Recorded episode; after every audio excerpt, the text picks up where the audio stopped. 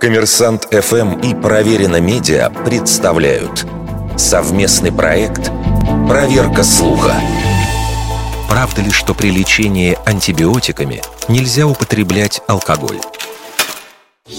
Некоторые специалисты категорично заявляют о недопустимости совмещения антибиотиков и спиртного, приводя примеры побочных действий. Другие эксперты отмечают, что это алкоголь ослабляет эффективность этой группы препаратов.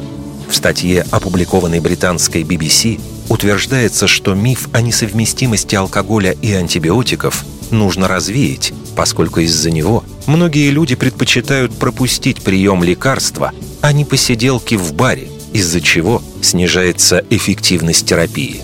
По утверждению автора публикации, подавляющее большинство популярных антибиотиков в сочетании с алкоголем не приводят к побочным последствиям.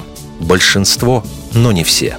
Есть несколько групп таких препаратов, которые действительно плохо сочетаются со спиртным и могут вызывать головные боли, головокружение, одышку, аллергические реакции и другие неприятности.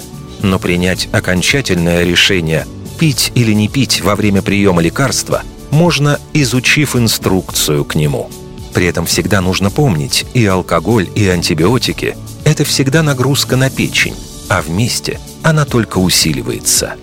Не стоит забывать и о том, что алкоголь может провоцировать снижение иммунитета, нарушение сна и другие неприятности, с которыми ослабленный болезнью организм справляется куда хуже здорового.